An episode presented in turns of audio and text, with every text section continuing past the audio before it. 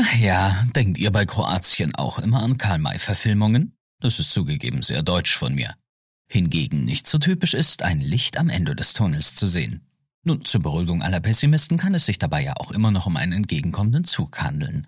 Eine alte und triviale Weisheit.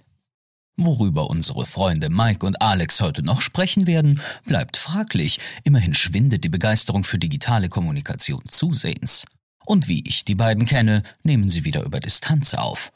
Dabei stellt sich allerdings die Frage, ob eine Holzleitung nicht eher analoge Kommunikation bedeutet? Mach nix. Viel Spaß dann ab.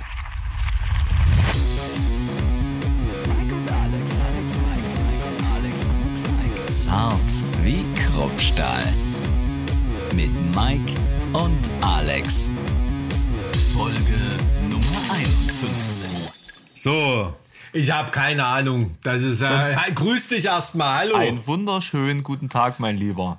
Na? Guten Tag. Ja, das ist lange, lange, lange, lange her. Hier in unserem schönen Zoom-Meeting ist natürlich das Farbgrading so ein bisschen. Ich kann nicht sehen, ob du noch besoffen, gebräunt vom Urlaub. Auf jeden Fall hast du einen schönen Teint. Ja, also braun bin ich. Ich bin auch ein bisschen verkatert. Das hat nichts mit dem Urlaub zu tun, sondern mit dem, wo ich gestern war. Also beides. Ähm, ich bin beides, gebräunt und versoffen, ganz genau. Sehr es gut. ist beides. Du hast es, du hast es sehr gut erkannt und das, obwohl die Qualität dieser, dieser Videoverbindung so furchtbar ist. Du siehst äh, hingegen sehr frisch aus, sehr fit, sehr vital tatsächlich. Ich, ja, ich Ja. habe äh, heute Nacht nicht im, im Ehebett geschlafen, sondern mal in einem anderen Zimmer, weil äh, zu viel Terror war von äh, Filius Nummer zwei.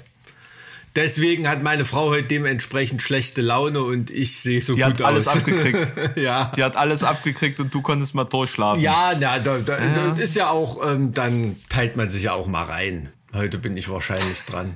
Auweia. Naja, aber gut, dass du, dass du fit bist für unser Gespräch. Oh, was hast Und, du denn? äh, das klingt ja so ja. Äh, fordernd. Nee, also grundsätzlich sind wir ja jetzt eigentlich an einem Punkt, wo wir mal ein bisschen ein positiveres Hm. Gesamtbild äh, angeben können, oder? Also ich, ich habe so das Gefühl, dass wir, äh, nachdem Hm. wir jetzt monatelang irgendwie haben Trübsal blasen müssen in unseren Themen, Hm, dass es endlich mal wieder irgendwie bergauf geht, oder? Ähm, dass du mit so einer Sichtweise aus dem Urlaub kommst, ist schön. Da hat sich der Urlaub ja gelohnt. Finde ich ja, auf jeden Fall. Aber natürlich tun solche, je positiver es bei Menschen wird, umso mehr fällt natürlich auch auf, wie, wie kacke Sachen dann in der Politik scheiße laufen. Ne? Ähm, wenn die Leute ähm, verkrochen in der Wohnung sitzen und, und Angst haben oder irgendwie, dann fällt natürlich auch nicht auf, wenn irgendwelche Regelungen nicht so, nicht so doll laufen. Aber wenn man da irgendwelchen Ach, ach du, du, du meinst die, die, die Umsetzung im ja, ja, wenn man dann halt irgendwelchen Verordnungsgulasch hat oder so, das fällt natürlich jetzt erst auf,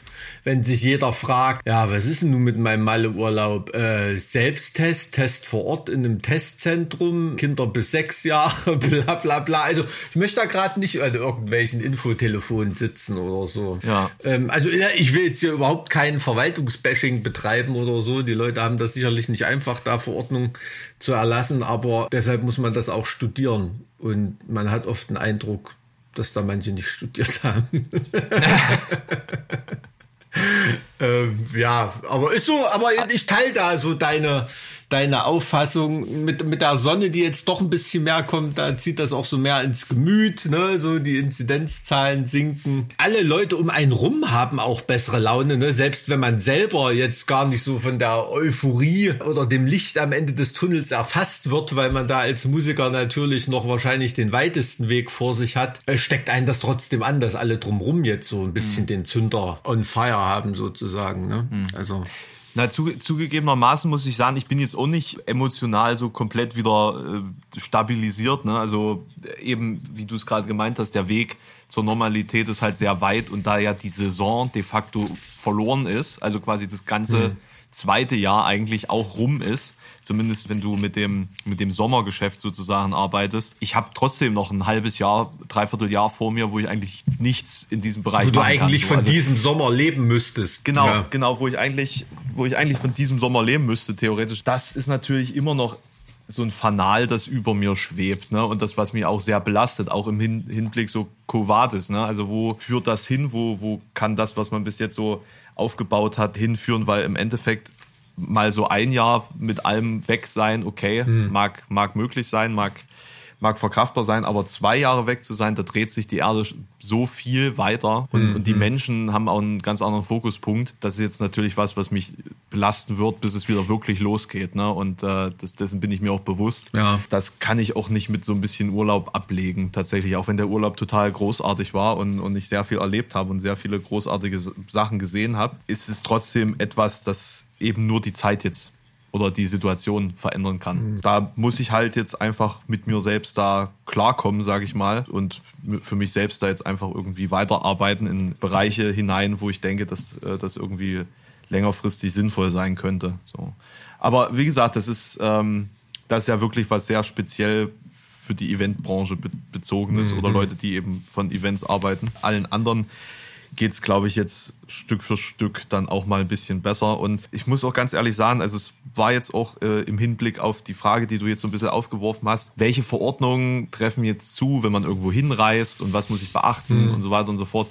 Das ist ja wirklich ein krasses, unübersichtliches Wirrwarr und ich kann dir eins sagen, es interessiert am Ende überhaupt niemanden an der Grenze. Mhm äh, falls an der Grenze überhaupt jemand steht. Also wir sind. Wie viele Grenzen durchquert man bis Kroatien? Du warst ja in Kroatien im Urlaub, ne? Gibt ja vielleicht genau, auch, auch Leute, die das noch nicht mitbekommen hatten aus deinen sozialen Medien.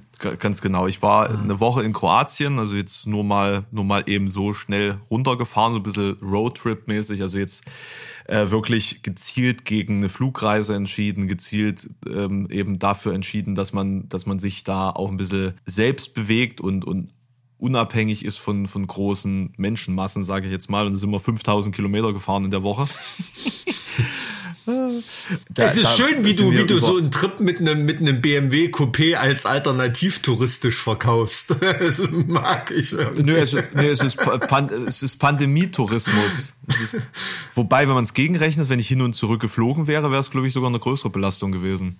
Also, nee, nee, ich meinte das jetzt nicht äh, umweltmäßig oder so, sondern das klang jetzt so, äh, deine, bei deinen einleitenden Worten, das klang jetzt eher so, als ob du dir äh, auf dem ersten Kilometer einen Wanderstock suchen musstest, so ungefähr.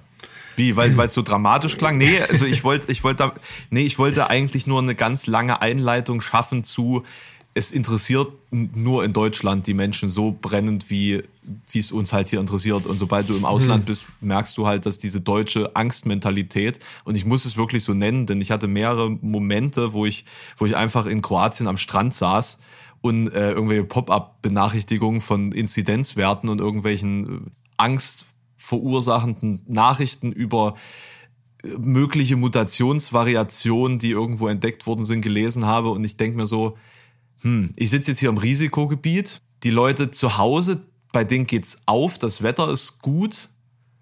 Und trotzdem schießt, schießen die Medien aus allen Rohren weiter diese Negativschlagzeilen. Mhm. Ja, und ich meine, in, in, in Kroatien, wir waren beispielsweise auf der Insel Mortar, das ist ähm, so eine, so eine Insel, wo, wo der beste Freund von Micha von, von In Extremo wohnt. Mhm. Und der hat uns da ein bisschen rumgeführt. Und er hat auch gemeint, auf der Insel sind halt auch ein paar Leute gestorben und, und äh, die haben natürlich auch total äh, Angst gehabt und, und sich von allem zurückgenommen und ähm, dementsprechend natürlich auch die, die ganzen Hygieneauflagen und so weiter und so fort verfolgt. Die sind touristisch komplett am Arsch gerade, die sind aber auch äh, industriell am Arsch oder beziehungsweise wirtschaftlich deswegen, weil die vom Fischfang leben auch mhm. und die haben, die exportieren wohl nach Italien und da gibt's gerade einen Exportstopp wegen Corona. Also die sind richtig auf ganzer Linie gerade gefickt und trotzdem haben die eine ganz andere Mentalität, damit umzugehen. Die sagen halt, ja, gut, ist halt so, wir müssen da jetzt halt durch, ist scheiße, dass es so ist, aber ja Gott, man, mhm. man schafft's halt irgendwie mhm. so und, mhm. und am nächsten Morgen scheint halt dann die Sonne und das ist halt in Deutschland eben nicht so und deswegen sind alle irgendwie depressiv hier drauf.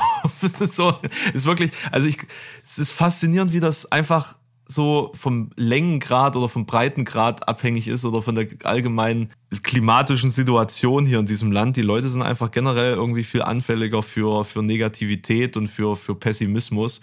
Und kaum bist du da, sind die Leute einfach irgendwie. Ja, eine, eine große, eine, eine, eine ne? positive Grundstimmung ist in Deutschland eigentlich in jedem Kontext suspekt. Also ich ich erinnere mich wie eine, eine Freundin von mir, die aus den, aus den USA, die für jetzt für einen großen deutschen Konzern arbeitet oder so, ne, die haben da natürlich mhm. auch solche Briefings bekommen oder so zur deutschen Kulturmentalität und dass man sich da so zurechtfindet. Und die musste sich wirklich ein halbes Jahr lang erstmal hart dieses amerikanische bei jedem auch Fremde anlächeln und dieses freundlich sein abgewöhnen, ne? weil da gleich klipp und klar gesagt wurde, hier Mädchen, das kannst du vergessen. Das gilt in Deutschland als ein Zeichen von Geistesschwäche, wenn du wildfremde Leute einfach anlächelst, freundlich. Das ist äh, also das ist entweder Drogenkonsum oder oder eine Nachstufe vom Drogenkonsum, wo schon ein paar Hirnzellen ja, fehlen. Ne? Ja, kompletter Realitätsverlust. Ja, ja. Und ähm, also so dieses äh, auch, ne, erstmal, ja, du ein, zwei Scherze, bevor man anfängt äh, oder in Medias Res geht oder so, ne, das äh, abhaken. Man merkt ja auch, keine Ahnung, wenn man mal in Costa Rica äh, im Urlaub war oder, oder in Portugal Portugal oder was weiß ich, die Sonne scheint halt den Leuten viel mehr aus dem Arsch als hier in Deutschland. Ist ganz einfach so. Aber ja, und das merkt man sicherlich jetzt in dieser Pandemie eben auch. Also das hat sich ja eh gedreht in den Medien. In den Medien, ähm, da wird ja nicht wird ja nicht berichtet, was die Leute wissen sollten, sondern was die Leute wissen wollen. Und mhm, ähm, ja. Ähm, da, da, das ist so ein so ein ganz ganz ganz komischer Mechanismus, der da gerade stattfindet. Ne? Dass viele Journalisten nicht mehr überlegen, okay, was sollte, worüber sollte ich die Leute informieren, was ist wichtig, sondern ähm, gefragt wird, okay, was erzeugt die Aufmerksamkeit und, und dann kriegen die ja. Leute genau das, was sie als Headline erwarten, klicken das natürlich und das ist so ein so eine Abwärtsspirale, die sich da verstetigt, an, an deren Ende auf jeden Fall nicht der ähm, umfassend und von allen Seiten informierte Bürger ist. Ja, naja, dass halt durch Social Media diese Notwendigkeit zu einer hohen Auflage eben nochmal hm. unterstützt hm. worden ist. Ne? Und das das siehst du ja auch bei Qualitätsmedien äh, äh, immer mehr, dass die sich eben auch diesem diesem ja, Diktat ja, es, ist, es, ist, ein, es ist viel, viel einfacher geworden, ähm, die, die Rückkopplung vom, vom Leser sozusagen zu bekommen. Ne? Früher hast du, was weiß ich, da haben die eine, eine Spiegel-Titelstory gemacht irgendwie und wussten noch nicht, ob sie dafür in zwei Wochen eins auf die Mappe kriegen oder nicht. Ne? Heute, heute weißt du es eine Stunde später. Ne, oder, oder beziehungsweise kannst dann die Statistiken von der letzten ähnlichen Story auswerten, ähm, mhm. bevor du dann eine neue, eine neue abfeuerst. Also, also das ist auch einfacher geworden für die Medien, das einzuschätzen und Feedback zu bekommen. Ne? Was nicht unbedingt unbedingt gut sein muss. Also jetzt nicht deinetwegen, aber weil ich dich jetzt hier gerade sehe, ich freue mich, dich zu sehen, aber hängen dir solche Zoom-Meetings auch so zum Hals raus? Übelst. Also generell alles, was irgendwie digitale Kommunikation aus dem eigenen, aus den eigenen vier, vier Wänden angeht. Ich habe keinen Bock mehr einfach Furchtbar, nur, oder? Also ich, ich muss Leute endlich mal wieder live sehen ja, und sprechen ja. und ja. Also ich habe ich habe auch also äh, mir graut vor der nächsten äh, ich meine, hat ja auch, als wir hier äh, Sammy zu Gast hatten, hat das ja auch so angedeutet, ne? Also, dass er irgendwie seine Fresse im Zoom nicht mehr sehen kann. Und mhm. ähm, mir graut auch vor der nächsten Promo-Kampagne, äh, wenn wir mal wieder eine Platte rausbringen oder so, ne? Also, ähm, da wird nicht wie früher wahrscheinlich hier Listening Session und dann reisen aus ganz Europa, wenn du Glück hast, aus der ganzen Welt äh, irgendwelche Journalisten an und du machst da zwei Tage Interviews mit denen oder so, sondern da wirst du so eine Zoom-Interview-Liste kriegen, weil alle die Flugtickets sparen. Und ähm, dann sitzt du in deinem Kämmerchen und, und arbeitest da den Scheiß ab. Und, und jeder, mit dem du früher mal ein normales Interview geführt hast am Telefon, was irgendwie schneller ging, äh, mit dem schickst du jetzt noch zwei Tage äh, Zoom-Links äh, hin und her oder, oder WebEx oder keine Ahnung, das soll jetzt keine Schleichwerbung sein. Du machst erstmal technisches Troubleshooting, bevor das äh, Interview anfängt. Da äh, kraut's mir schon davon. Also das ist dann, glaube ich, so eine Corona-Nachwehe, so ein kommunikativer Long-Covid, weißt du? Ich muss sagen, da, da geht doch dann, da geht doch dann auch das ganze Besondere daran ver, verlustig. Hm. Und da, da, da passiert auch, also da entsteht da auch nichts Tolles mehr, nichts Herausragendes mehr. Hm. Also ich meine, da gibt's Inhalte, okay, irgendwelche Inhalte wie, wie jetzt auch, ne? Man macht halt einfach weiter irgendwie und produziert irgendwas, aber da ist doch nichts, wo man sagt, dass, da entsteht was Großartiges dabei. So, da werden halt Informationen ver ver verbraten und fertig. Hm, hm. Ich sag mal, ich hätte diese ganze YouTube-Geschichte, sag mal, auch nie begonnen, wenn dieses ganze Live da, da sein und dabei sein nie existiert hätte. Also da hätte ich überhaupt gar kein Interesse dran gehabt, mich damit auseinanderzusetzen. Ja, ja, also so, dass es, ja, also die Wirklichkeit ins Digitale zu bringen, das hat was für sich, ne? Aber in dieser digitalen eigenen Soße zu schwimmen, das ist irgendwann ist dann eine Welt, in der nur noch Clones rumlaufen Ja. irgendwie, ne? Exakt, Ja. exakt. Du, du fasst das, du fasst das gut zusammen mit der, mit der digitalen Soße im Endeffekt. Und ich, ich schwimme ja hier sowas von nur noch da drin und ich habe ich hab da gar keinen Bock mehr drauf. Das ist so, kann auch nicht einschätzen, ob das wirklich irgendwas wert ist in der realen Welt, weißt du? äh, ob, das, ob das Leute wirklich berührt, ne? Und, und ob das, ob das was bringt langfristig. Ne? Man, man sieht jetzt ja immer nur noch so seinen eigenen Trott auf, auf Twitch, auf YouTube, auf man ballert da irgendwie Content raus und alle anderen ballern auch Content raus und alle sitzen wie Zombies daheim und, und ziehen sich das rein und dann ziehen sie sich den nächsten Content rein. Das ist ja alles nichts mehr wert. Das ist, das läuft da einfach nur noch durch, so. Und das, das ist halt das, was ich irgendwie auch immer zu schätzen wusste an Live-Veranstaltungen, weil da bist du dann da, so, und du kannst nur da sein. Und du bist auch wirklich da. Mit allem, mit allen Sinnen bist du da, so. Du riechst die Dixie-Klos, du, du fühlst die Füße, die auf deine Füße treten, du äh, fühlst das Ziehen in den Haaren, weil irgendwie wieder einer seine scheiß Nietenkutte zu nah an dein, deinem Haar dran vorbeigezogen hat und, und Ver verstehe äh, ich, ja. verstehe ich absolut. Ich habe neulich für mich ähm, so so kurz vorm Einschlafen, wenn mal so die Gedanken Kreise drehen, ne, habe ich so für mich überlegt, die ganzen coolen Erinnerungen, die ich mit Kumpels von von Konzerten habe oder irgendwie sowas, ne. Das war auch noch nicht mal auf dem Konzert, in dem Konzert selber oder so vor der Bühne oder irgendwas. Das war der Weg dahin, das war auf dem Ja. Zeltplatz, das war danach. Äh, Das sind die Sachen, über die wir heute noch reden, über die wir uns da völlig kaputt lachen oder irgendwie, ne? Selbst wenn man das Konzerterlebnis irgendwie und irgendwann noch viel besser mal digital ersetzen könnte oder so, dieses Drumrum sind die Sachen, an die ich mich komischerweise Ja. ähm, dran erinnere. Ja. Das war mir so gar nicht bewusst, aber wenn man mal drüber nachdenkt, ähm, ist es einfach so. Das ist ja das, was komplett fehlt. Irgendwie, ne? Mu Musik ist im Endeffekt nur der Anlass, sich dann zu Ja. begegnen. Ne, So, dass, dass die, diese Gruppe zu, zu legitimieren. Und mir fällt einfach jetzt auf, ich, ich, es interessiert mich halt einfach auch nicht ohne Live. Also ich bin nur ein Influencer in diesem Bereich, ähm, auch wenn ich das nie so hundertprozentig eigentlich nur dafür sein wollte, aber gut, es, äh, ne, man, man ist halt was, was man ist. Aber es, also ich, ich habe auch keinen Bock, also worüber soll ich sprechen? Es ist diese, für mich existiert diese Szene gerade nicht, weil ohne den, den Live-Bereich existiert Metal nicht. Das, das funktioniert nicht ohne den Live-Aspekt. Ja. So, da, ich glaube, deswegen sind die Kids auch so, so flexibel und offen, was so Musik und Styles und so angeht, weil, weil das alles nicht mehr in, in so einer, in der, in der realen Welt passiert, sondern nur noch so ein Hybrid ist aus allem, was halt online auf einen einprügelt. Und, und da, äh, ne, ich merke das auch gerade, ich bin total flexibel, was das alles angeht. Ich höre, glaube ich, mehr Rap gerade als, als Metal irgendwie. Wenn ich mich gezielt für Musik entscheide, dann ist es halt irgendwie seichter Metalcore irgendwas und, und Synthwave und so. Es ist, ist halt völlig raus gerade. Ja, verstehe schon. Das neue KIZ-Album beispielsweise ist aber leider, leider ein bisschen enttäuschend. Habe ich noch nicht gehört. Also bei KIZ fand ich immer die Promo-Kampagnen geiler als die Platten. ähm, ähm, schräg, krasse, schräge Typen. Also finde ich mega gut. Auch live, auch so ein Ding. Würde ich mir live jederzeit angucken. Ich würde mir wahrscheinlich kein Album von denen gucken, aber live immer. Immer der Wahnsinn. Es gibt solche Sachen. Insofern ist das eine Band, die für mich jetzt gerade wahrscheinlich nicht existiert, wenn sie nicht gerade mit einem Panzer durchs Dorf fahren können oder so, weißt du? Kann ich absolut nachvollziehen. Also ich höre jetzt auch äh, einen Haufen Musik, wo ich nie im Leben zum Konzert gehen würde. Ich- Das ist ja vielleicht sogar ein, ein positiver Aspekt, so ein bisschen, ne? aber so dieses Gefühl, okay, ich bin Teil einer Szene, das kommt nicht wirklich auf, indem man einmal am Tag nur die Impericon, Morecore und, und von Metal Hammer Rock Hard und, und was weiß ich wem, das findet bei mir da auch gerade nicht statt. Und vor allem auch die News, die braten so komplett im eigenen Saft, ne? was da auch News sind.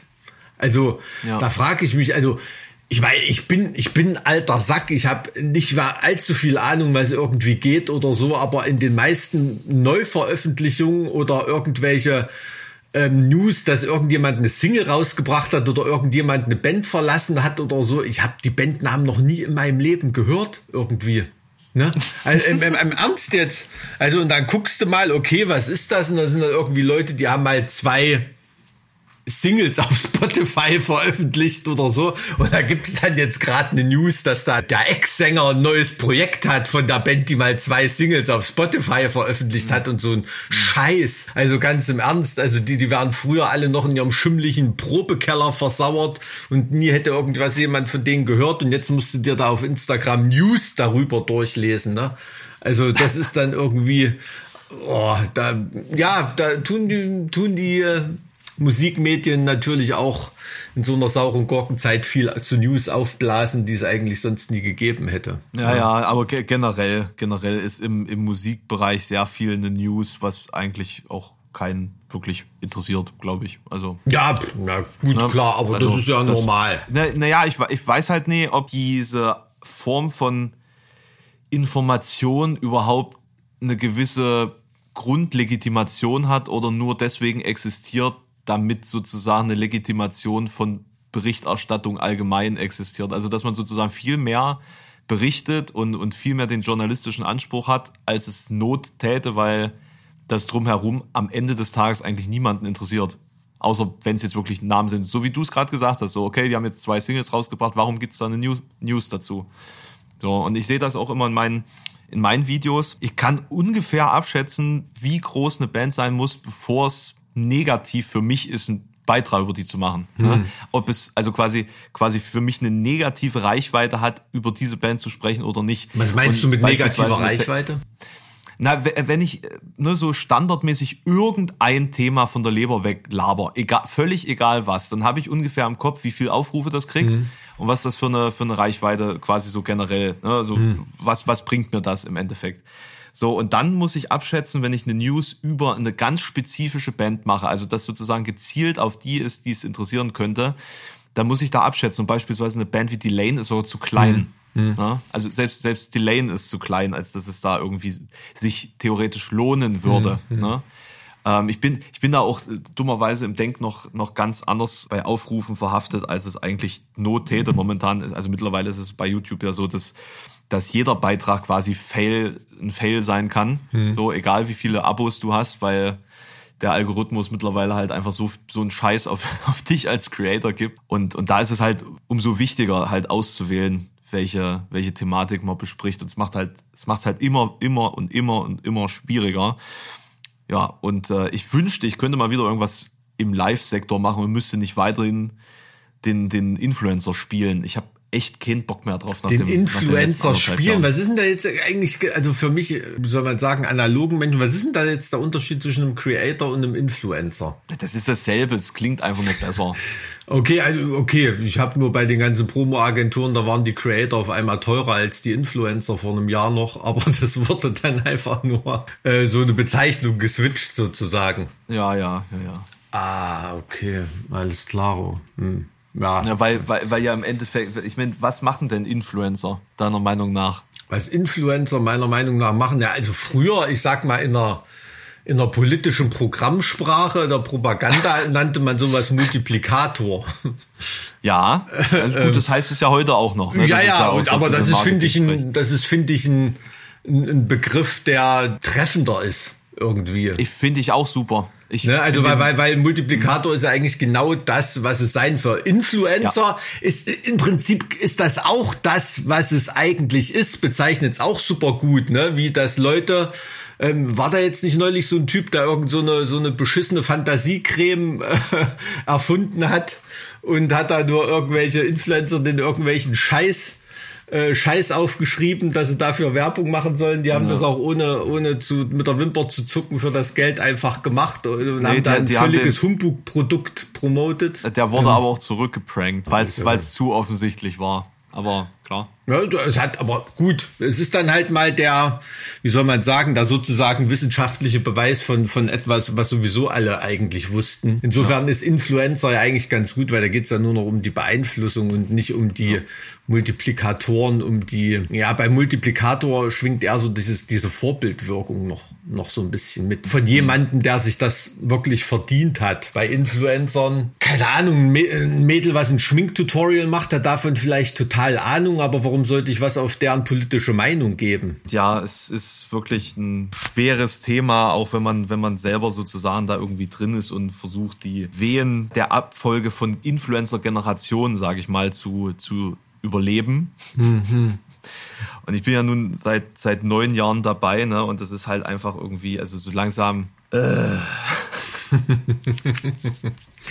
ja, du musst dann diese, diesen Digital-Fame auch mal in der wirklichen Welt materialisieren. Das ist ja eigentlich das, was man was man dann eigentlich machen muss, auch mit den Erfahrungen, die man da gesammelt hat und so weiter. Aber da hatte ich doch einen Eindruck, dass du das mit irgendwelchen Moderationsjobs und Projekten und so da eigentlich immer ganz gut angeschoben hast, oder nicht? Ja, aber es gibt ja jetzt gerade keine Möglichkeiten, das dann auch wirklich mal äh, laufen zu lassen, ne? Dass man am, am Ende ja. sagen kann, okay, die Transformation ist abgeschlossen oder sowas. Mhm, äh, mhm. oder, oder, oder auf einem, auf einem guten Weg. Das ist es halt. Man wartet und man wartet und man wartet und man wartet bis Corona endlich mal rum ist und ja, das ist so, das ist so ein bisschen, also ich, ich will ja null wie ein Schwurbler klingen oder so, ne? Aber man hat wirklich auch die Befürchtung, dass allein durch die deutsche Verwaltungsmentalität die Pandemie vorbei ist und hier hat es noch gar keiner gemerkt, so richtig.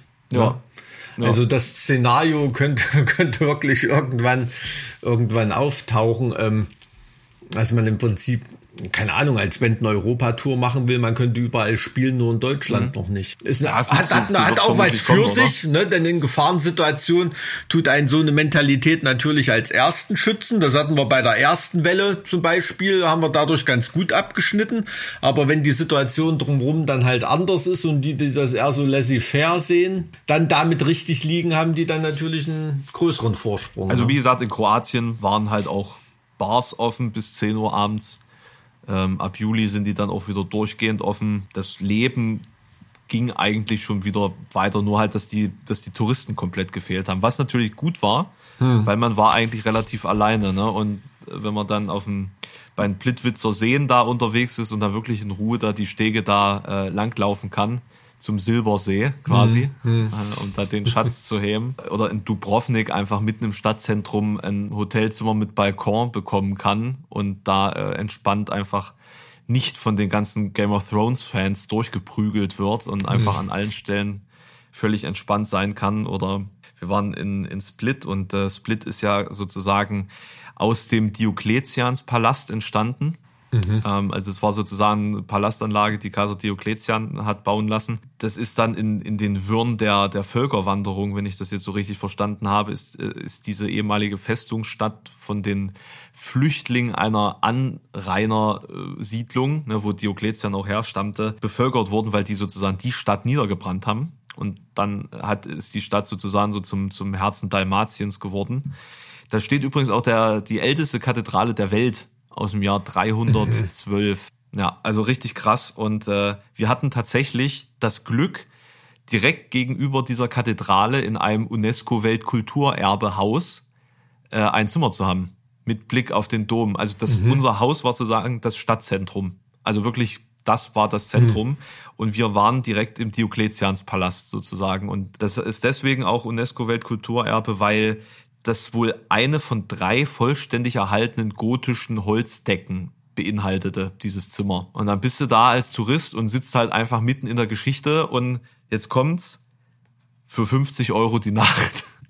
Also es war, war wirklich sehr, sehr geiler Zeitpunkt, um dahin zu reisen, weil man sozusagen Kroatien für sich alleine hatte. Wir waren auch auf Korčula, das ist die Heimatinsel von Marco Polo beispielsweise, die ist normalerweise auch voller Touristen und voller Yachten und allem drum und dran und da waren wir halt auch irgendwie die einzigen, die das dann so ein bisschen entdeckt haben. Also tut mir ja leid für die Kroaten, aber für, für Welcher Landstrich ist das da genau? Das ist Dalmatien dann da, oder? Korčula? Nee, ich meine äh, dann Na, hier Split mit, ist Dalmatien. Mit, äh, Diokletian da. Das ist Dalmatien. Ja, ne? ja genau. das ist Dalmatien. Ja. und Cool, ja, da wird, ich war und, ich leider noch nie. Dubrovnik runter so, das ist dann ähm, ehemalige, äh, hm. die ehemalige Stadtstaat Ragusa. Ja, also um die Jahreszeit Dubrovnik ohne viel Touristen, also ohne, ohne Kreuzfahrt, äh, Wahnsinn und so mal zu erleben. Also ich glaube, das kann man wirklich nur noch in der Pandemie irgendwie machen. Ne? Also das ist, äh, ist leider ein Landstrich, den ich überhaupt noch nicht, also ich kenne einen Haufen Fußballer aus Kroatien, ein paar Grindcore-Bands. Ich selber war leider, leider, leider wirklich überhaupt noch nicht dort. Also das ist echt ein, ein Wunderfleck auf meiner Globetrotter-Seele.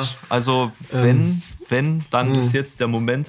Welche Route bist denn da runtergefahren eigentlich? Wie viele Grenzen? Ach genau, stimmt, das hatten wir ja vorhin da? das Thema schon. Ähm, also wir, wir sind ja. über Österreich gefahren. Also wir hatten eigentlich ursprünglich, wollten wir eigentlich über Budapest fahren, ähm, um einfach mal noch eine Nacht in Budapest zu verbringen. Ähm, ah, da wärt ihr doch auch über Österreich gefahren, oder? Nee, über Tschechien. Ach, da wärt ihr über Tschechien gefahren. Über Tschechien. Also ich habe meinen mein Kumpel aus Dresden abgeholt Mhm. Ähm, hab dann aber am Morgen festgestellt, dass nur Ungarn nach Ungarn einreisen dürfen momentan und dass Tschechien auch ein bisschen schwierig ist mit, mit ähm, Test- und, und ähm, Transitreisenden, mhm. weil in Österreich und in Slowenien ist es so, du kannst als Transitreisender äh, sozusagen, müsstest du theoretisch überhaupt nicht getestet sein mhm. und kannst da einfach durchfahren. Hm. Das war dann vor allen Dingen im, im, Hinblick auf Österreich. Österreich hat da Deutschland, glaube ich, nochmal so einen Sonderstatus gegeben gehabt, einen Tag vorher. Und da sind wir dann einfach durch Österreich gefahren und ähm, durch Slowenien. Und da stand keiner an irgendeiner Grenze. Ne? Also es war wirklich völlig offen. Hm. Und hm. wir sind dann, haben uns dann dazu entschlossen, dass wir in Pula, also in Istrien, anfangen. Hm. Pula äh, hat auch die fünf oder siebtgrößte das äh, Amphitheater der Welt. Ganz cool, die Stadt an sich ist jetzt nicht, die ist okay, aber in Istrien, so wenn du Richtung Triest hochfährst, da sind noch so ein paar äh, schöne, sehr italienisch aussehende Küstenstädtchen. Rovini mhm. beispielsweise. Da waren wir dann zwei Tage sozusagen in Istrien unterwegs und sind dann von dort aus die Küste runtergefahren. Äh, beziehungsweise eben, also nicht die Küste runter, sondern äh, quasi Richtung Plitwitzer Seen und von dort aus dann wieder die, die Küste runter bis nach Dubrovnik und da fährst du dann auch noch durch Bosnien und Herzegowina. Mhm. Die haben eine Küstenstadt bekommen.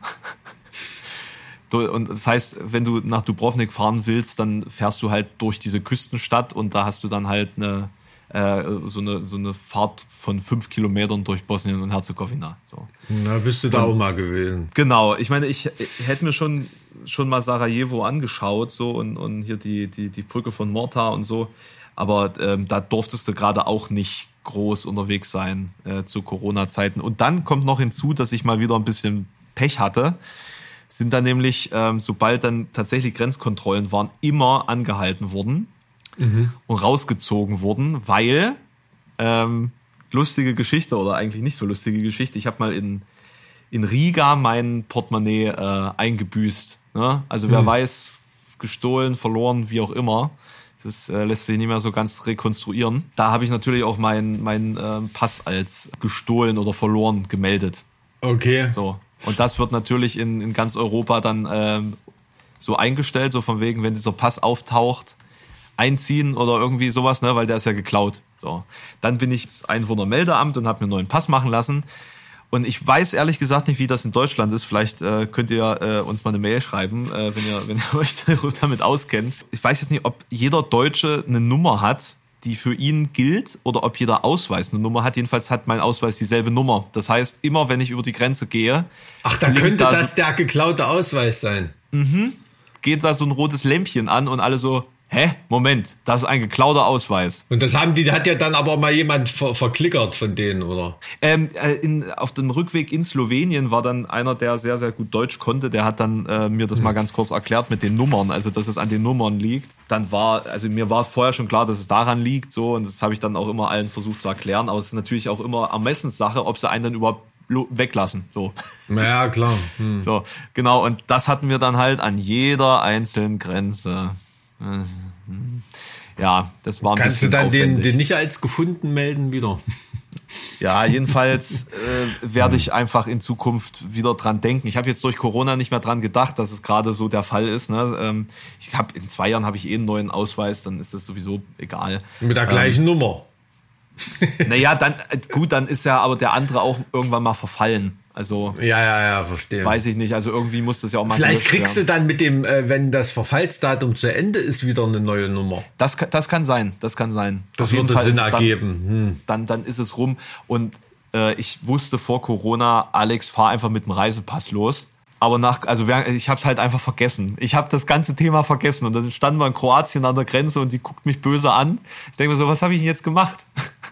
Naja, das sind dann, das sind dann so Sachen, äh, die, die hat man gar nicht mehr so richtig auf dem Schirm. Ne? Also äh, früher, als das noch nicht so hier mit Schengen-Abkommen und EU mhm. und, und sowieso, wenn du da irgendwo hingefahren bist, ne? also wie oft wir bei irgendwelchen Konzerten angekommen sind und mussten unseren Bassisten an der tschechischen Grenze lassen oder oder oder äh, irgendjemanden von der Crew oder ein Soundmann oder irgendwas, weil der einen Ausweis zu Hause vergessen hat, Reisepass abgelaufen, was weiß ich. Ne? Du kannst ja heute was weiß ich, von, von Warschau bis Lissabon äh, durchfahren, ohne dass jemand mal einen Ausweis anguckt, wenn du Glück hast. Das ist schon, ist schon eine Sache, ähm, die war damals wirklich nicht so. Also da war es an jeder Grenze immer, immer spaßig und äh, ähm, hast du jedes Mal äh, Angst gehabt, okay, hoffentlich finden die jetzt hier nicht irgendeinen Mist ähm, oder irgendeinen Eintrag oder irgendwie ich habe auch schon mit Leuten im, im Auto gesessen, die haben da noch nicht gewusst, dass vor zwei Wochen dann in ihrer Studenten-WG eine Hausdurchsuchung äh, von der Drogenfahndung war. Ne? Aber die war natürlich schon irgendwelchen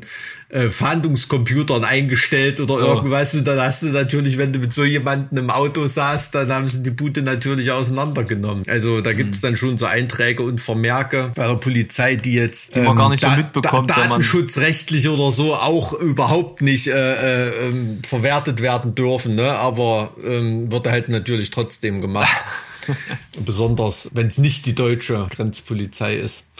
Also, ich fand es auf jeden Fall sehr interessant, dass aus Deutschland kommend jede Grenze einfach passierbar war und aus, äh, aus Kroatien kommend jede Grenze dicht war. Ach, krass. Mhm. Und es hat nicht einer nach einem äh, nach einem Corona-Test gefragt, obwohl es für also eigentlich immer angegeben wird, dass man ihn vorzeigen soll. Mhm. Hat keiner gefragt, hat keinen interessiert.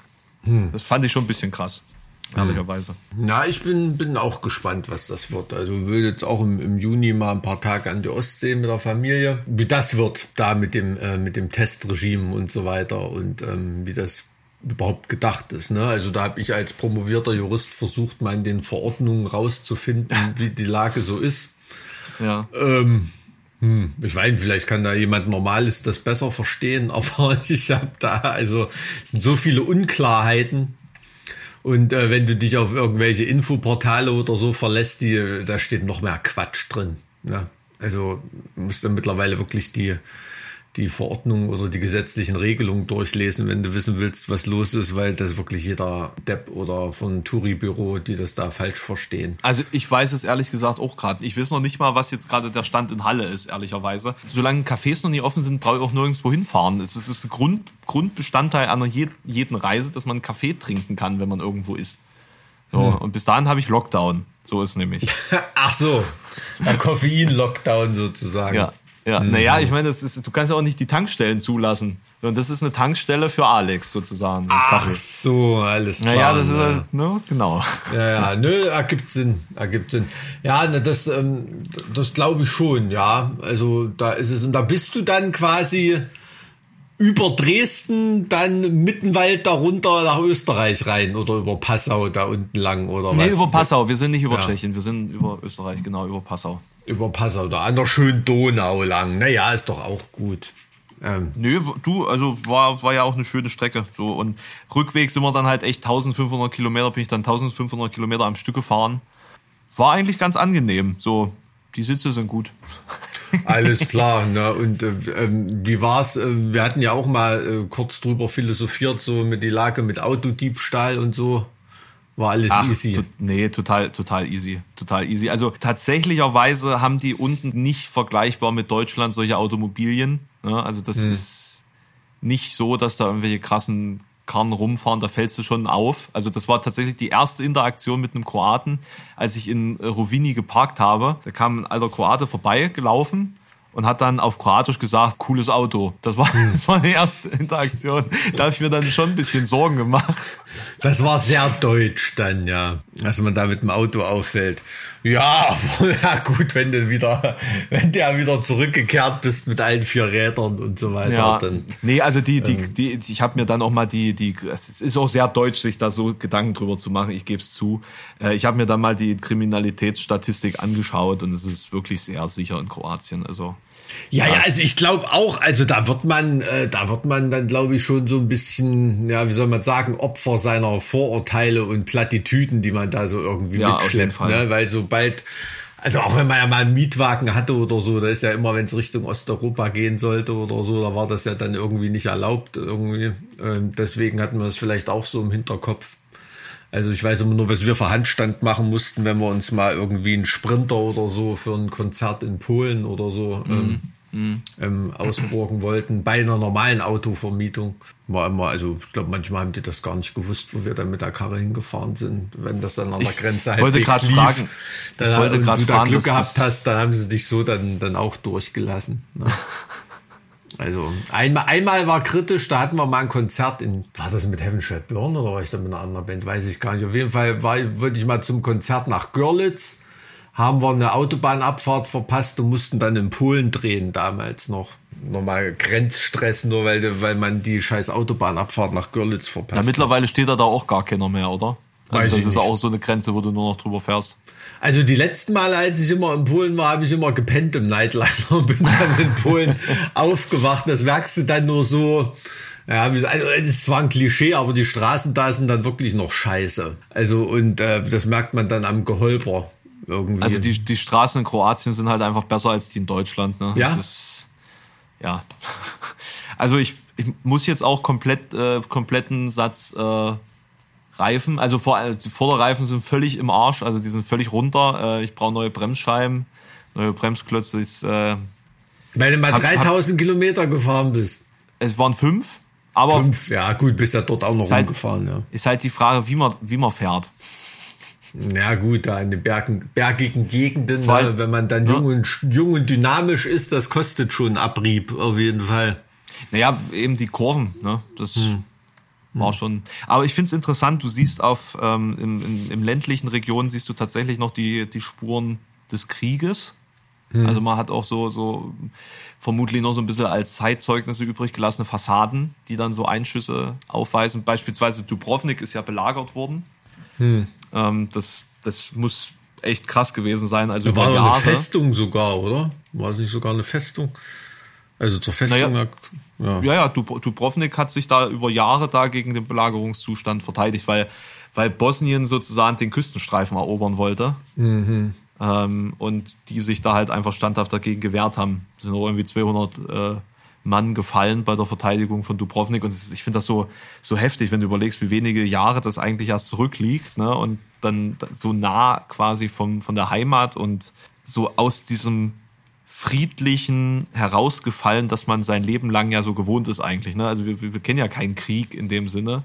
Ja. Äh, in, in, in der Heimat, ne? Und dann stehst du da und, und schaust dir die Bilder an und, und denkst dir so, Mensch, ich meine, das war jetzt Anfang der 90er, da war ich noch nicht geboren, aber gerade so noch nicht. Mhm. Ne? Ja, also bei, bei, bei mir ist es ja noch krasser. Ich kann mich noch als kleines Kind dran erinnern, an dieses total süße Maskottchen äh, von, äh, von Olympischen Winterspielen in Sarajevo. Also wie das im Fernsehen kam, das war so ein Wolf, der hat immer so total schauerlich geheult. Das fand ich total faszinierend. Ja, und wenn man dann ein paar Jahre später gesehen hat, was, wie, wie da die, wie da die Scheiße abging, ne? Und mittlerweile hat man ja auch wirklich Kumpels und Kollegen irgendwie, die da zu der Zeit nach Deutschland geflohen sind, weil es mhm. jetzt auch erwachsene Männer sind, ne? Und wenn man mhm. da mal so nach der Geschichte fragt, sagen die, ja, ne, wir sind da zur Zeit äh, des Krieges ähm, ähm, geflüchtet und nach, nach Deutschland gekommen irgendwie, ne? Also es ist einerseits zeitlich und geografisch so nah und andererseits dann doch schon irgendwie wieder so weit weg, weil es so ein total unwirkliches Ereignis ist, ne? So überhaupt ja. nicht weit weg. Also müsstet ihr mal überlegen, ne? Das ist nicht irgendwo in,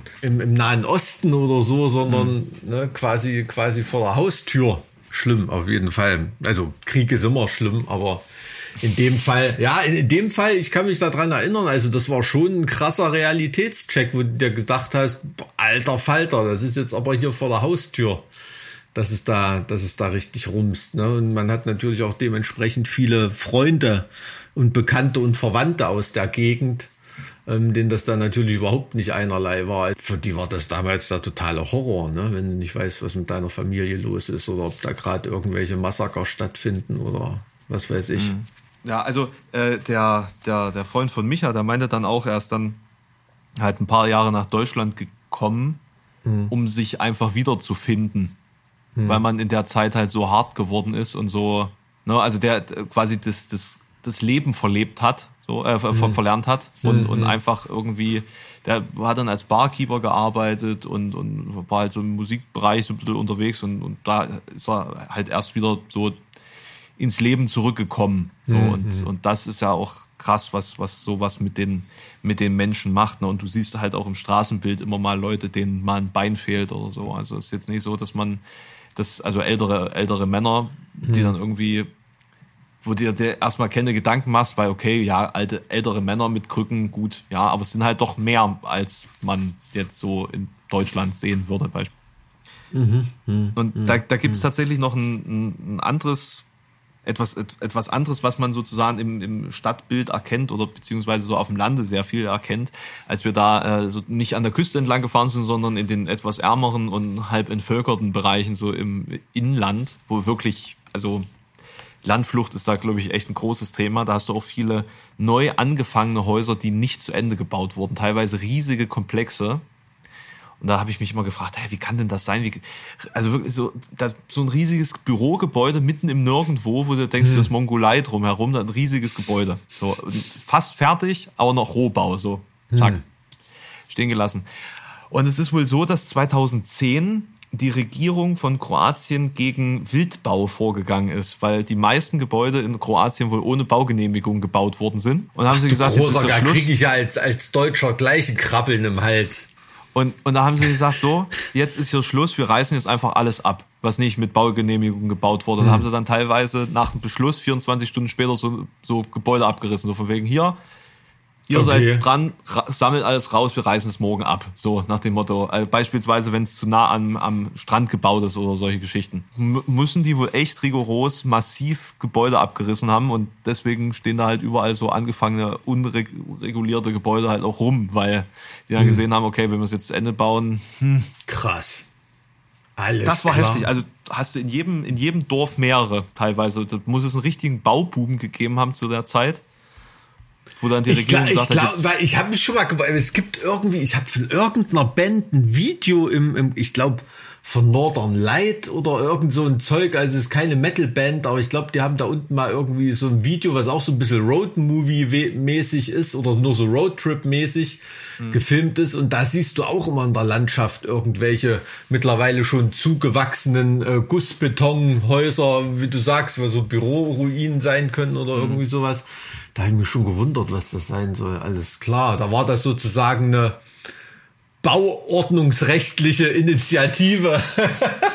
auf dem Weg in die das, EU wahrscheinlich. Das, das freut dich doch jetzt, oder? Ja, das freut da, ich sag doch, also da äh, sowas, äh, also gerade weil äh, ich habe ja auch lange bei der, das heißt lange, aber eine Zeit lang beim ähm, Petitionsausschuss äh, im Thüringer Landtag hatte ich zu tun und ähm, da hast du auch viele Sachen auf dem Tisch, die so nachbarrechtlich ähm, heikel sind, vor allem wenn es um Baurecht geht und irgendwie sowas. Und wenn da mal wirklich eine Vorortsbesichtigung ist, dann der zuständige ähm, Jurist irgendwie dann eigentlich sagen müsste, passen Sie auf, ich habe ja gerade gar nichts gesehen. Wenn wir hier rüber, wenn wir das hier rechtlich beurteilen wollen, dann kommt ja morgen da, dann kommt ja morgen die Planierrauf und macht ja alles platt, aber nicht, nicht nur den Bau, um den es ja geht. Ne? So, so, so ungefähr. Also da ist in Deutschland auch noch viel im Argen, besonders der geneigte Südthüringer ist da, äh, das ist da so ein kleiner Sport, Schwarzbauten in die Landschaft zu setzen ja, und echt? zu hoffen, dass das keiner merkt. Ja, ist ja alles äh, Wolfs Erwartungsland sozusagen, ne, wo nicht mehr viel los ist, wo es nur noch äh, Faschogaststätten und Rentner gibt. Da ist, ist viel los. Kannst du mit der baurechtlichen Keule auch ein kleines Ex-Jugoslawien schaffen, glaube ich.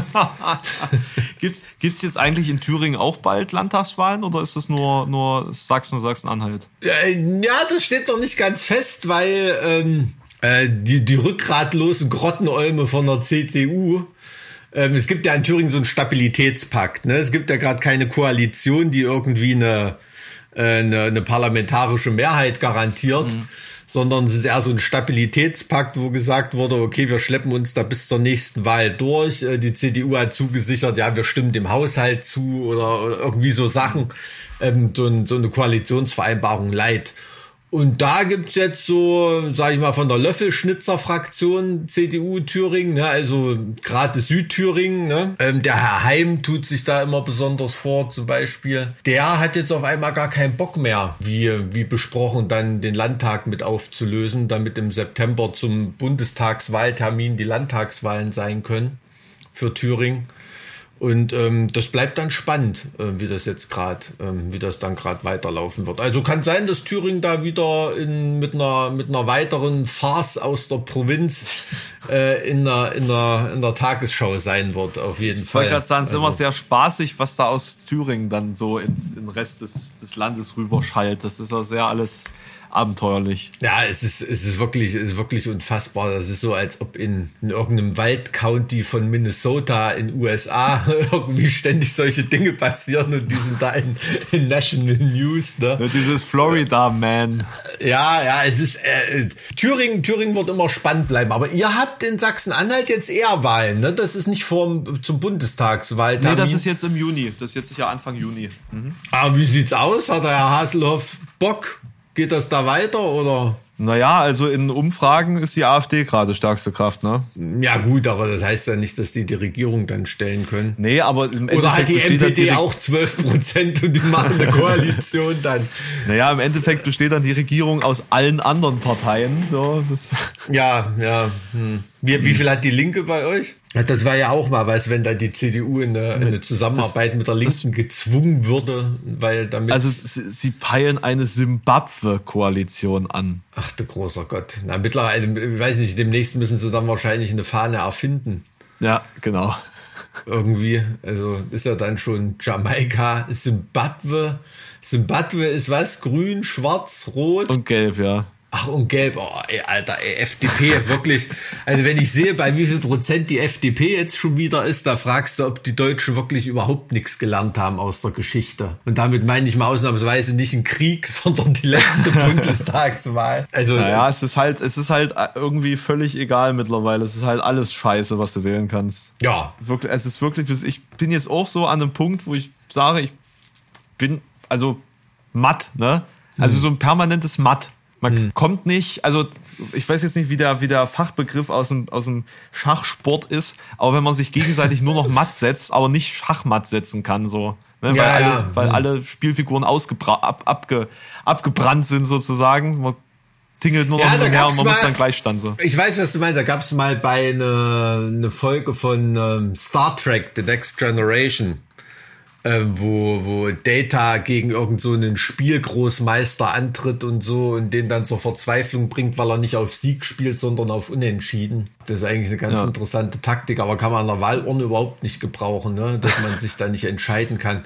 Also äh, gebe ich, ja, aber was willst du machen? Also ich bin in Thüringen weiß ich, was ich wähle, weil wir haben einen ziemlich coolen also dass ich mal sowas sage, äh, einen coolen Innenminister. Äh, normalerweise komme ich eigentlich aus der Ecke, scheiß Bullenstaat, bla bla bla, aber es ist wirklich ein guter Innenminister von der, von der SPD, Meier heißt der, äh, der sich wirklich total engagiert hat, auch gegen die ganzen Rechtsrock-Sachen und, und gegen Nazis und, und so weiter. Also und den werde ich, glaube ich, mit meiner Wählerstimme belohnen. Ne? Aber das ist natürlich auf Bundesebene. Ach, ist das, ist das, ist das mal ein SPDler, der zu seiner politischen Verantwortung steht? Oder? Äh, keine Ahnung, ob dem noch jemand äh, noch nicht mal zur Seite genommen hat und erklärt hat, wie die SPD jetzt funktioniert, aber der hat wirklich noch diese, diese alten Ideale.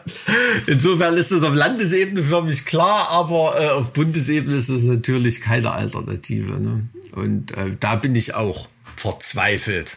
Vielleicht wird's die Nichtwählerpartei, gibt's ja auch. Mhm. Ähm, der schlafende Riese finde ich cool, diesen, diesen Werbeslogan. Aber ich weiß es nicht, keine Ahnung. Keine Ahnung, wer weiß. Es, es bleibt ja. spannend. Also werden wir sicherlich noch ein paar Mal unterhalten bis dahin. Und bis dahin wird auch noch viel passieren, glaube ich. Also ist so. Habt ihr da auch gleich Kommunalwahlen in Sachsen-Anhalt? Nee, ne?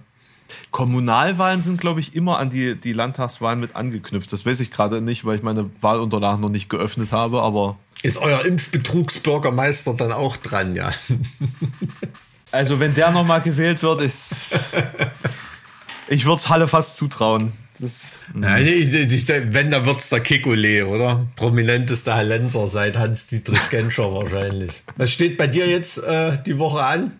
Na, die Woche jetzt nichts groß, aber ich habe in drei Wochen dann äh, mein, meine Livestream-Variante vom Sternenklang. Ach, habe ich gelesen im, äh, ja. in der Moritz-Bastei, ne? Genau. Hat genau. dir so gut gefallen da das letzte Mal? Es lief super. Also es cool. passt ja auch von der von der äh, Optik passt das ja auch ganz gut dahin. Hm. Und dann dachte ich mir, ja Mensch, wenn, wenn ich jetzt sowieso weiß, wie es da läuft und wie die, wie die Leute, hm. die da arbeiten, drauf sind, dann mache ich mit denen jetzt einfach das Klingt doch den cool. Livestream. Ne? Und äh, also, tatsächlich hatte ich mehr oder minder eigentlich vor, das mit mehr äh, eingesendeten Beiträgen zu machen, ne, weil es die Produktion natürlich auch einfacher und billiger macht. Hm. Aber die Bands haben alle so Bock, vor Ort zu spielen. Ja, gut, gesagt, da willst du da willst ihn verdenken. Ja, das heißt, ich habe jetzt wirklich ein echtes Festival laufen ohne Zuschauer, also ohne echte Zuschauer. Ohne Zuschauer.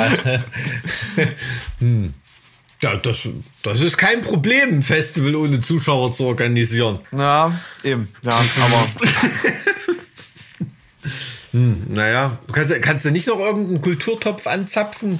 Kulturrestart oder was es da alles ja, gibt? Ja, da, da gucken wir gerade, ob es da noch was gibt, was man dafür benutzen kann. Ja, hm. Das ist aber nicht, das liegt nicht auf meinem Schreibtisch, das liegt tatsächlich auf dem Schreibtisch von meinem Partner. Das, ja, guck äh, ruhig mal hier Kulturstiftung der Länder oder Kulturstiftung ja. des Bundes oder so, da gibt's auch immer immer ganz coole Sachen, die man da anzapfen kann. Das müssen ja nicht nur immer irgendwelche schwurbligen Theaterfuzis sein, die das, äh, die sowas beanspruchen oder irgendwelche Pinselkleckser. Da fließt viel zu wenig in die Musikszene. Was steht jetzt bei dir so an? Was ist so dein nächstes? Also wir haben gestern das erste Mal seit langem wieder geprobt. Ähm, das war total interessant. Also wir sind, glaube ich, eine der wenigen Bands Deutschlands, die eigentlich ich, dass die eigentlich durchgeimpft ist. weiß nicht, ob das irgendwie ein Produktionsvorteil ist. Nee, stimmt, aber, stimmt äh, nicht. Stimmt nicht. Nee, ich weiß es nicht, keine Ahnung. Also Inex sind auch schon durchgeimpft. Nein, gut, die sind ja auch alle Ü60. Die sind ja oder sehen, sehen zumindest sau. Nee, ich, ey, Specki, da tue ich Specki. Aus, aus meiner Perspektive seid ihr auch alle über 60. Ja, das auf jeden Fall. Über, über 70. Nee, Quatsch. Ähm, ja, das, das kann schon, kann schon, kann schon auch sein. Ja, also es ist ja auch heutzutage so, wenn man sich da ein bisschen drum kümmert. Ne? Und Mir ist auch aufgefallen, dass irgendwie sehr viele sehr gute Verbindungen zu Impfärzten haben. Hm. Äh, so allgemein. Also was da für Menschen, die deutlich jünger und deutlich fitter sind als ich, schon geimpft wurden, bevor diese die Impfung für alle quasi geöffnet wurde. Ja. Naja, naja. Ähm, Vicky, hast du gerade einen Einfall? Ich, nee, ich hab, mir mir gerade, ist, mein, ist, mein, ist mein Heuschnupfen. Nee, aber was so anliegt, ja, also mit der Band machen wir jetzt wieder äh, regelmäßig Proben, dass wir da äh, ordentlich am Start sind. Ähm, sind ja sogar noch ein, zwei Festivals irgendwie in der Pipeline, die noch nicht offiziell abgesagt sind. Echt? Was, was, was existiert da noch? Ähm, zum Beispiel Dynamo in Eindhoven, hm. da sind wir noch gebucht. Also ich stell dir mal vor, das findet statt und du hast dann einfach nicht geprobt, weil du nicht dran geglaubt hast, dass das scheiß Festival stattfindet. ähm, dann denkst du, hm, ja, und dann musst du halt auch, auch, auch so auf, auf, jeden, auf jeden Scheiß vorbereitet sein. Ne? Also weißt ja nicht, weißt ja nicht, was passiert. Wir haben ja auch den Leuten versprochen, dass wir unsere Release-Shows so schnell wie möglich nachholen, sobald es möglich mhm. ist. Da müssen wir uns jetzt mal wieder ein bisschen rantrainieren und lief besser, als ich dachte. Also ich dachte, ja, ich habe also totale Riff-Amnesie, aber nö, war eine schöne Probe. War cool. Sehr cool. Sehr ja, cool. und da setze ich mich mit, mit Ali nächste Woche nochmal ins Studio ein bisschen hin. Da tun wir nochmal ein paar Gitarrenriffs richtig zusammensuchen das, das steht dann so auf der Agenda. Mike, also, wollen wir jetzt, jetzt rein perspektivisch jetzt endlich mal anfangen, diesen Podcast so aufzunehmen, wie wir ihn eigentlich aufnehmen wollten, nämlich live. Also, weil so langsam. Live, dass ich nach Halle komme, oder? Na, oder dass oder ich nach Weimar treffen. komme oder so. Ja, ja, ja, können wir, können wir gern machen, na klar. Nee, ich meine, wir haben jetzt am Anfang drüber geredet, wie uns das zum Hals raushängt, da müssen wir das jetzt auch nicht kultivieren. Ja, und perspektivisch kann man ja vielleicht dann mal das tatsächlich auch mal live vor Publikum überlegen demnächst. Gern. Ja, na, dann freue ich mich ja drauf, dich ganz bald mal äh, wieder live äh, und in echt zu sehen. Na, ich bin mal gespannt, was, was unsere Zuhörer und Zuhörerinnen da für Gedanken und Gefühle dazu haben, wenn wir jetzt hier sowas wie live. Ne, so Haben wir noch eine E-Mail-Adresse, da könnt ihr das ja mal schreiben. Was die von so einem Abend überhaupt erwarten. Oder vielleicht kann Genau. man es ja auch als Matinee machen, ist ja auch mal was bringen. anderes. Ein Matinee, was ist denn ein Matinee? Eine, Ma eine Matinee, Eine Matinee, was. zum Beispiel einem Sonntagnachmittag. Das ist eine Matinee. Das nur, weil du immer nur Sonntag kannst. Quatsch. Nein, aber ich sag nur, das ist ja mal, mal was anderes. Da kann man dann noch abends ins Kino gehen oder so und muss nicht den ganzen Abend für uns zwei Heinze. Ach, das ist nur definiert durch den Zeitpunkt, meinst du? Aber meinst du wirklich, dass das die Leute mögen würden, so? Ich habe keine Ahnung. Das, deshalb fragen wir sie ja. Gut. Kannst du unsere E-Mail-Adresse noch? Dann sag die noch mal durch. Na, zart wie kruppstahl.gmx.de. Stimmt. Danke, dass du mich testen wolltest. Richtig. naja, gut, dann äh, äh, mach dich ich ab mal- in die Sonne. Komm, genieß deinen werd- Sonntag. Und wenn ihr zum, wenn ihr dann tatsächlich zum Dynamo fahren solltet, dann nehmt mich bitte mit.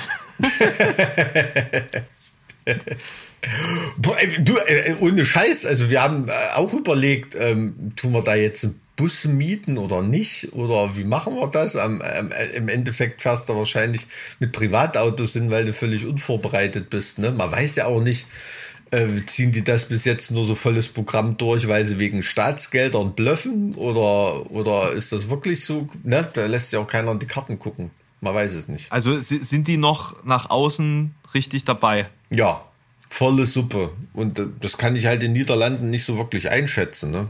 Tja, krass. Sag mal, den gespannt. deutschen Festivalveranstalter, da ist man ja so von der Mentalität so halbwegs dran und weiß, wie die denken und funktionieren. Aber in Niederlanden kann ja sein, dass die sagen, ach, Gottverdammt, scheiß drauf. Weißt du? Bin gespannt. Ja, na mal gucken. Gut. Dann Gehabt dich wohl, schönen Sonntag. schön, dass ihr dabei wart und wir hören uns dann in äh, Folge 52. Bis dennchen. Tschüss. Tschüss. Das gilt in Deutschland als ein Zeichen von Geistesschwäche, wenn du wildfremde Leute einfach anlächelst, freundlich.